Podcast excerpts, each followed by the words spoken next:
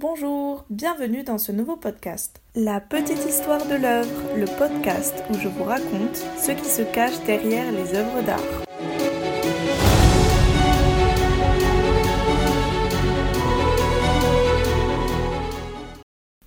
Aujourd'hui, nous allons parler de l'histoire qui se cache derrière l'œuvre Réfugié. Il s'agit d'une technique mixte sur papier réalisée par Paritosh Sen en 1946. Je vous rappelle que vous pouvez consulter cette œuvre sur le compte Instagram de la petite histoire de l'œuvre. Si vous voulez connaître l'histoire d'un des plus grands mouvements migratoires modernes dû à la partition des Indes britanniques, je vous invite à passer ces quelques minutes avec moi. Cette histoire commence en 1946 dans la région de l'Inde actuelle, qui est à cette époque une colonie britannique depuis 1858, qu'on appelait aussi Raj britannique. Mais depuis la Première Guerre mondiale, les révoltes indiennes contre l'empire colonisateur se sont intensifiées. La population indienne qui a combattu pour la Grande-Bretagne pendant la Première et Seconde Guerre mondiale veut désormais son indépendance.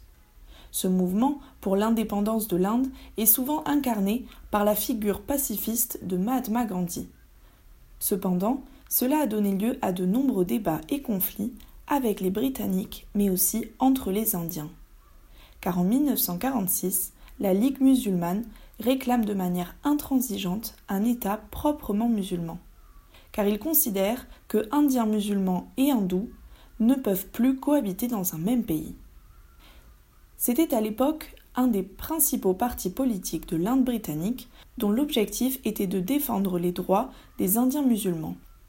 Cette même année, des violents affrontements éclatent et les Britanniques confient le pouvoir à Nehru, qui était compagnon de Gandhi et qui militait également pour l'indépendance de l'Inde en un seul pays unifié. Le chaos qui règne donne lieu à énormément de violences, mais aussi à une des plus grandes migrations de l'histoire moderne, car musulmans, hindous et sikhs veulent rejoindre le territoire qui leur sera attribué ce sont ces foules de déplacés que Paritosh Sen a représentées dans son œuvre. C'est finalement en 1947 que l'Inde obtient son indépendance.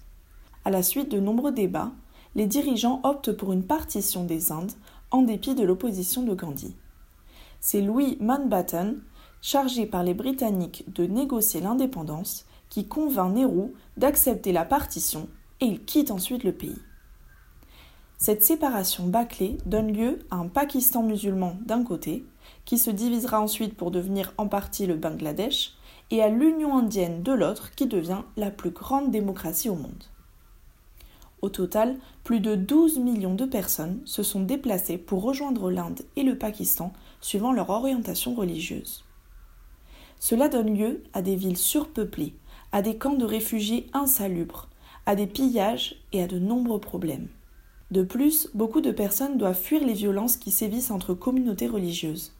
Cette partition est le début d'un conflit entre l'Inde et le Pakistan qui dure depuis plus de 70 ans, notamment au sujet de la région stratégique du Cachemire que les deux pays se disputent. Paritosh Sen, né dans l'actuel Bangladesh en 1918, est un des fondateurs du groupe artistique de Calcutta, créé en 1943 seulement trois ans avant l'œuvre Réfugié. Ce groupe artistique indien s'intéresse aux innovations artistiques modernes telles que le mouvement de l'avant-garde en Europe. Dans leur manifeste, ces artistes expliquent qu'ils prétendent allier la créativité indienne à l'art contemporain occidental. Le groupe de Calcutta a donc joué un rôle décisif dans la transition de l'art indien contemporain. De plus, les membres du groupe ont estimé que l'art devait être étroitement lié avec la réalité sociale et politique de leur pays, l'Inde qui était à l'époque encore sous l'emprise coloniale britannique.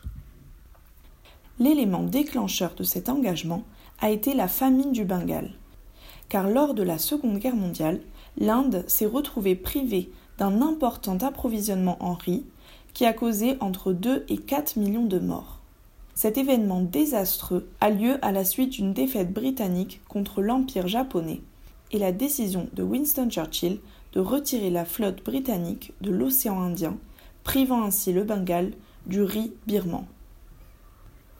Peu après l'indépendance de l'Inde en 1949, Paritosh Sen part pour Paris, où il poursuit ses études à l'école des beaux-arts, puis à l'école du Louvre.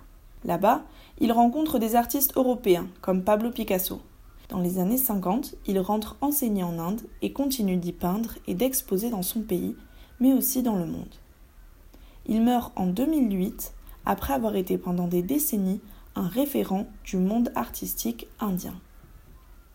C'est la fin de cet épisode, j'espère que vous l'avez apprécié et on se retrouve au prochain podcast.